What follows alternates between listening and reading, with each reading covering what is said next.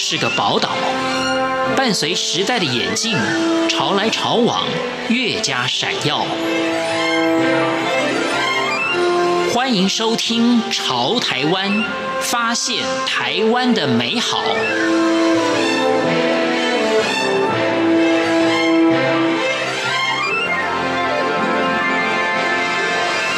听众朋友您好，欢迎您收听《潮台湾》，我是文心。在台湾有许多地方的地名念起来真的很有趣，甚至藏有深刻的地理跟文化的意义。例如呢，台湾在过去曾经有一个老地名叫做半县。乍听之下，这两个字让人有一种从中间画一条线，把东西剖了一半这样的想象。甚至呢，有点感觉是嘲笑人半吊子，或者是有点脱线等等负面的联想。但实际上呢，完全不是这么回事。半县这个地方究竟在台湾的哪里呢？在二零一九年开始的《潮台湾》节目，将跟国语日报合作，每个月一次，跟大家一起来探索台湾地名身世之谜。让我们由地名好好的来认识台湾吧。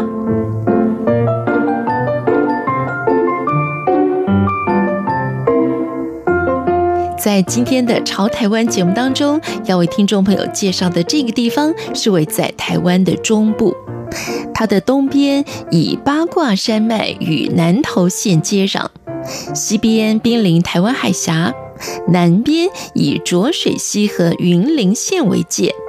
北边以乌溪和台中市为界，它有“台湾米仓”的称号，而这里最著名的地标是庄严肃穆的八卦山大佛，这个地方就是彰化。彰化在地形上是以平原为主，北边属于彰化平原，而南边则是浊水溪扇状平原。它是台湾面积最小的县，却是台湾人口跟人口密度第一大县。它也是台湾涉及人口唯一超过了百万人的县市。彰化县常常跟台中市和南投县合称为中彰投地区，或者是呢跟云林县、嘉义县、嘉义市等三县市合称为彰云嘉地区。那么彰化县的老地名为什么要叫做半县呢？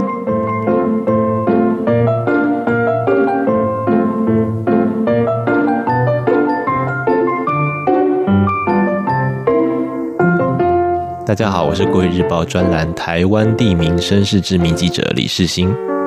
半县其实是指台湾中部的彰化。那这个老地名的由来呢，是平埔族。平埔族语有一个叫巴布扎，它的音译巴布扎代表的是人。那巴布扎听起来有点像汉语的发音半县。那现在的彰化县一带呢，过去曾经是平埔族的天下。那除了刚刚提到的这个半线叫半线族之外，还有另外一支叫做洪雅族。它这个地方呢，就是以半线族跟洪雅族这两族为主。那他们有十个社，这个社是指社会的社。那它是原住民语里面的聚落的意思。那这十个社里面呢，有七个社是半线族，有三个社是洪雅族。那当然，大家就是以少数服从多数的方式，把这个地方称为半线社。因为半线的人比较多，那之后呢，就简称为半线。刚刚提到了彰化这个老地名的由来是平埔族语巴布萨的音译，代表的是人的意思。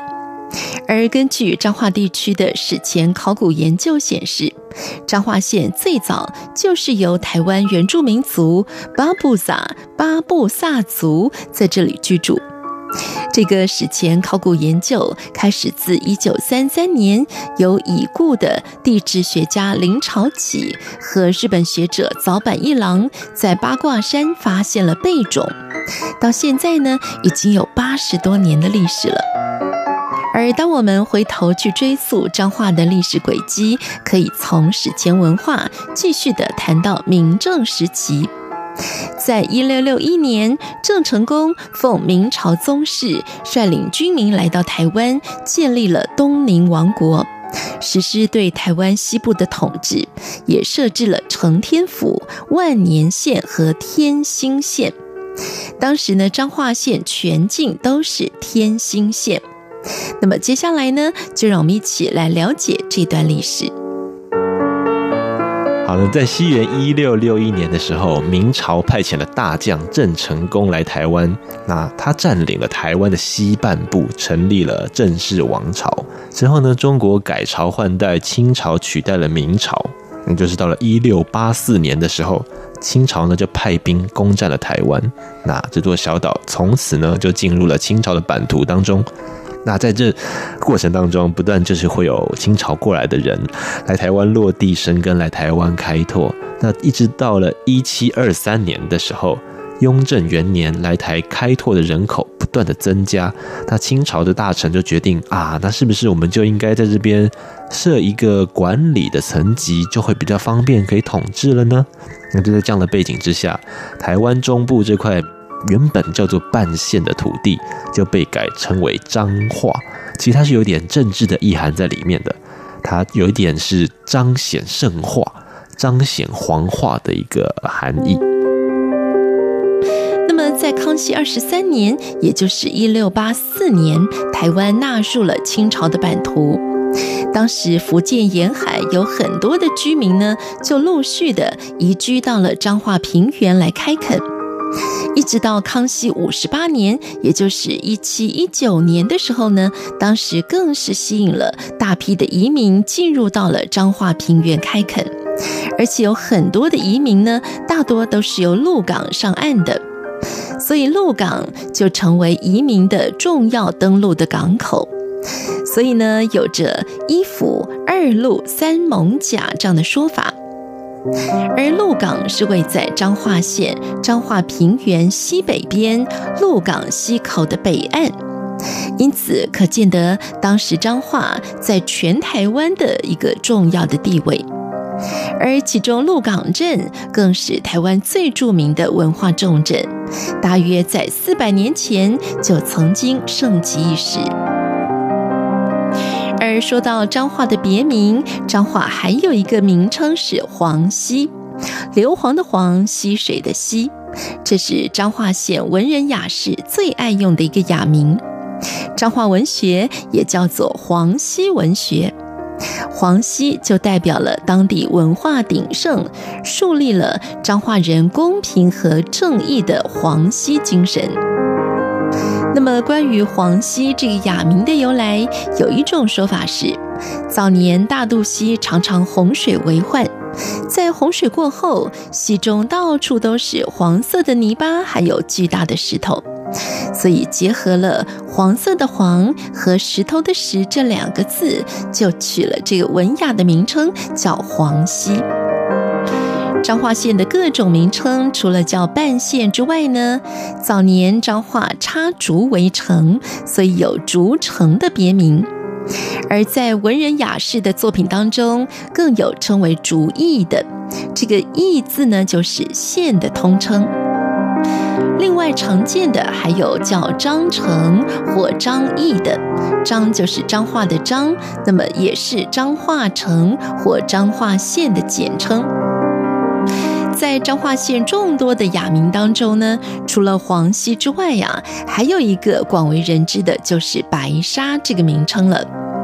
白沙本来是彰化县城附近的小地名跟山的名称，也就是白沙坑，还有附近的白沙坑山。那么这两个地方呢，现在都是属于花坛乡。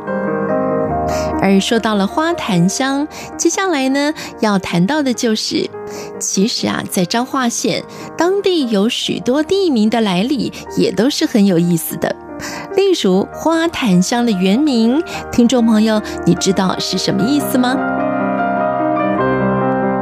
除了我们刚刚提到的彰化，它是有一点政治的意涵，它有点把当地的一些比较普通的地名变成是歌颂一个统治者。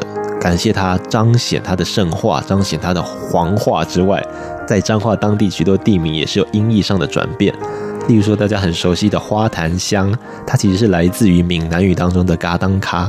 嘎当卡是当地台语里面直接的很简单的发音，但是到了日治时代的时候，日本人就把这个嘎当两个字听成了日语里面的花坛，日语里面的花坛念作卡坦，那卡坦跟嘎当听起来还真的蛮像的，所以呢，嘎当咖就被日本人改成了花坛香。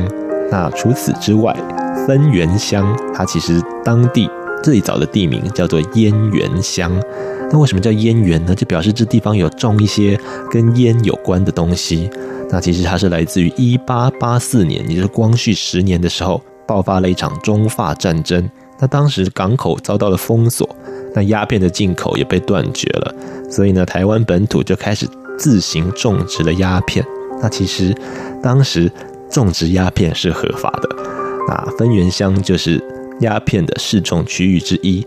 那台语里面会把烟念成荤，所以呢，日本人听到了就发现哦，烟跟荤是一样的意思，那我就把它改成分园乡，所以这就是分园乡的来源。在彰化的各种名称当中，还有一个叫挂意，意呢，刚刚提到了是县的通称，而卦呢是卜卦的卦，卦意也叫八卦城。提到八卦城，大家应该就有一点概念了，因为节目一开始提到了彰化最著名的地标，就是庄严肃穆的八卦山大佛，而彰化以八卦山风景名闻遐迩，于是乎呢，文人雅士又有用卦意来称彰化县的。那么，听众朋友，你想知道八卦山这个地名的由来吗？接下来告诉你。彰化最著名的地标呢，就是八卦山的大佛。那在介绍大佛之前呢，我们大家先来想一想八卦山这个名字它是怎么来的。其实呢，根据民间传说，清朝呢有一个叫做天地会的组织，他们是专门要反清复明的。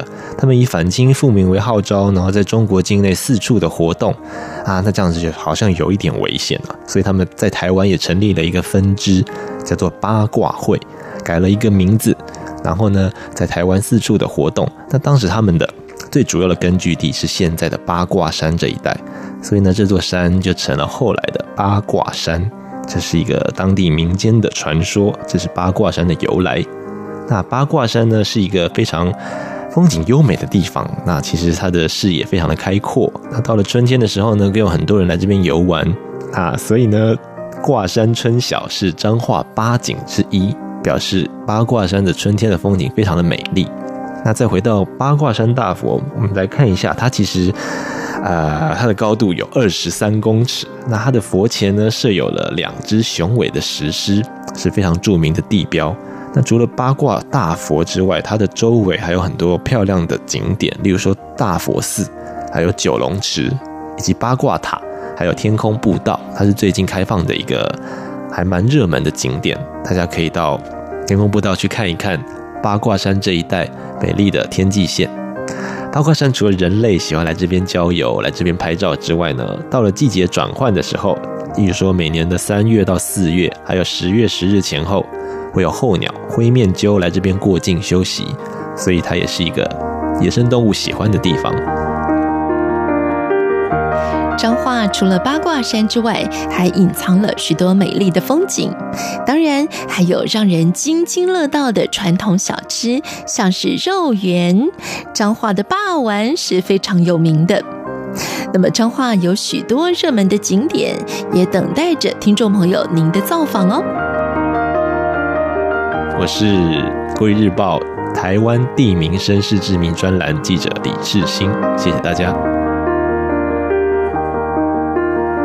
今天的《潮台湾》节目是和国语日报合作，跟大家一起来探索台湾地名的身世之谜。